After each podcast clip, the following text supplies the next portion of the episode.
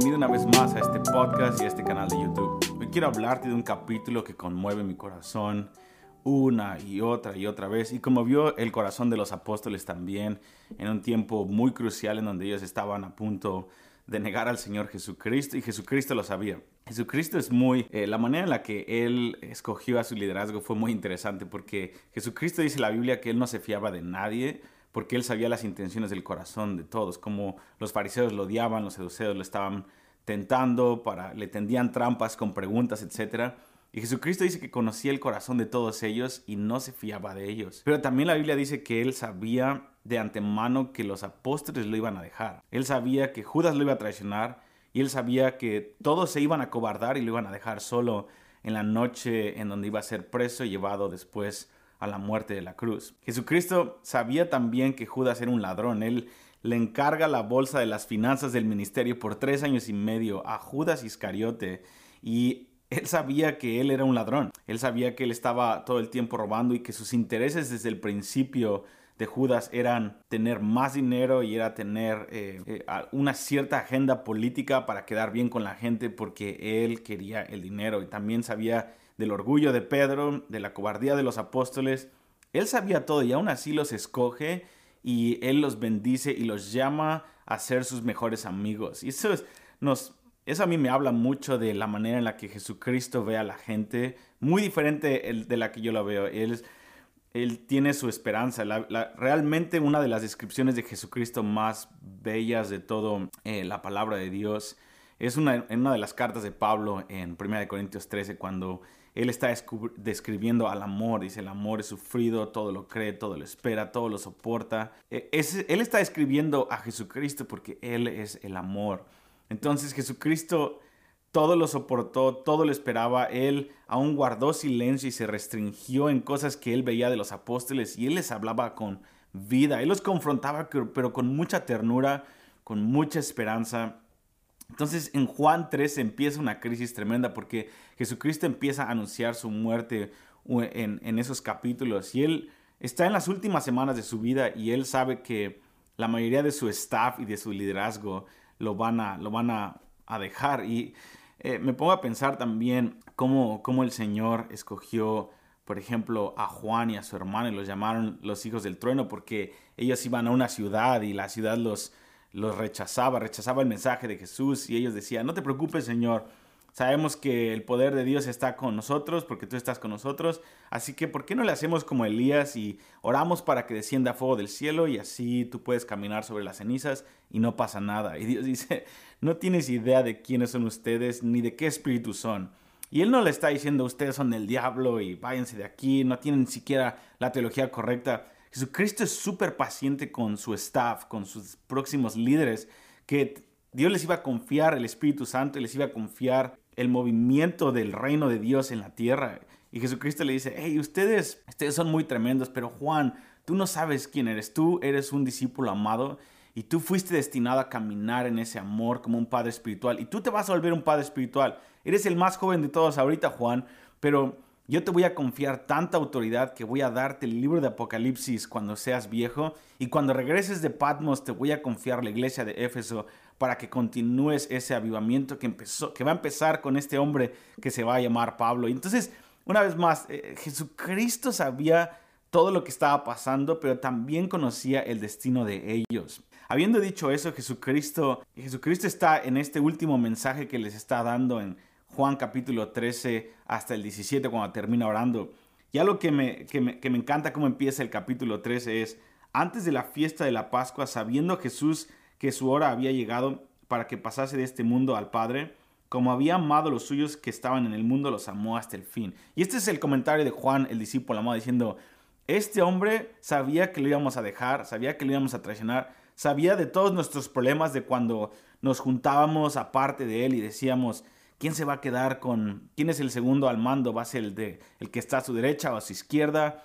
Y cuando estábamos peleándonos por una posición, ese ese hombre sabía quiénes éramos, pero nos amó desde el principio y nos amó hasta el final. Y solamente quería mencionar eso para que si tú eres líder de, de, una empresa o de gente o líder en la iglesia, tenemos que aprender de la paciencia de Jesucristo y no desechar gente que tiene muchos problemas y que muestra mucha inmadurez, porque ¿qué crees? Tú y yo somos igual y Dios nos ha tenido mucha paciencia, pero dentro de esa paciencia, Jesucristo entra en este momento en donde Él sabe que Judas Iscariote lo va a traicionar, ve a Satanás entrando en uno de sus mejores amigos y lo que hace él es que toma la toalla y empieza a lavar los pies de sus, discípulos. Y la reacción de Pedro me gusta porque es una reacción natural, es como tú, el Hijo de Dios, el, el, Hijo del Hombre, el Mesías, el Santo, nunca te hemos visto decir ninguna mala palabra, nunca has hecho ningún error, eres perfecto, Señor, y te hemos visto de una manera cercana, moviéndote en milagros y en prodigios. Tú eres el Hijo de Dios y tú estás lavándome los pies a mí. Yo creo que entró en un momento de convicción en donde él sabía que no era digno, en donde eh, muchas veces en los, los, apóstoles, en los evangelios, podemos ver que hay momentos, sobre todo Pedro, en donde él se postra y dice, Señor, apártate de mí porque soy pecador. Señor, tú eres muy santo. Hemos escuchado historias acerca de Yahweh en el Antiguo Testamento y y tú eres realmente Dios en la carne. Dios, no puedes hacer eso.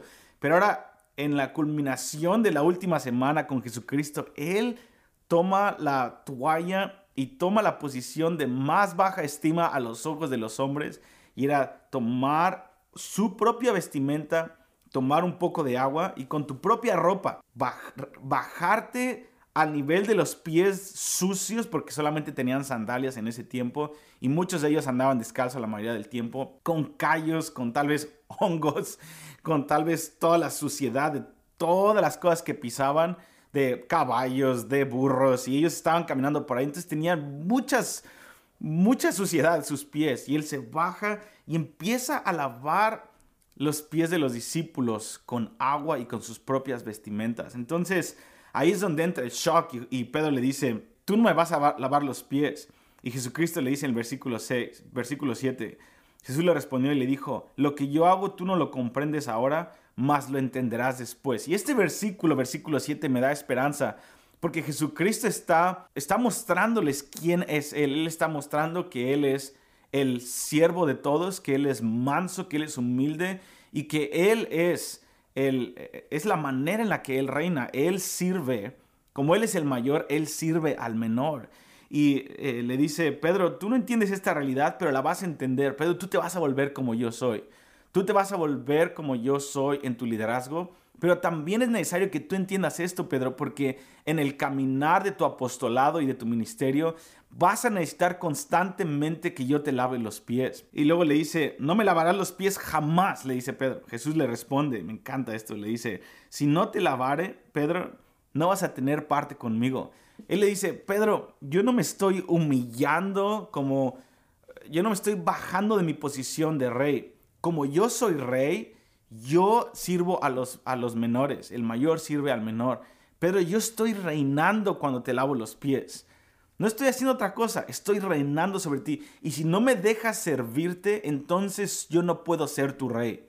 Y esto es algo que te quiero decir hoy a ti. Si tú quieres que el Señor sea el Señor de tu vida, que Jesucristo sea el Rey y el Señor de tu vida, tienes que dejar que Él sea tu siervo primero.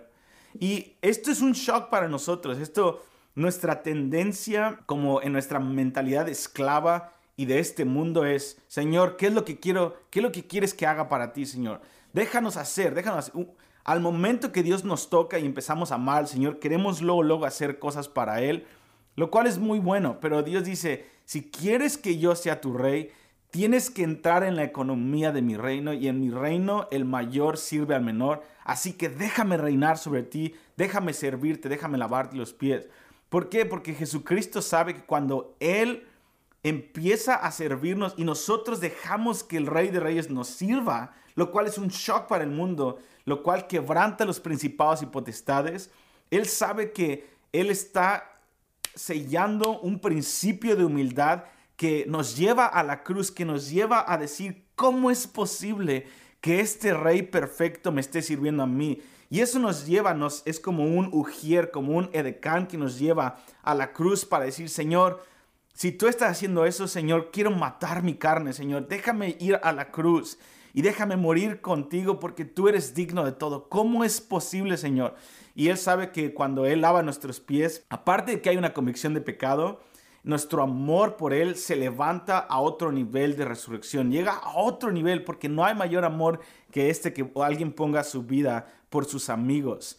Y cuando Jesucristo está ahí abajo y volteamos a verlo abajo y está lavando nuestros pies con amor, con dedicación, lavándonos de nuestras culpas, de nuestras fallas, de nuestras debilidades, de nuestros saques de onda en la vida y vemos que Jesús tiene paciencia y nos dice, no te preocupes, voy a lavar, déjame lavarte. Es necesario que te lave.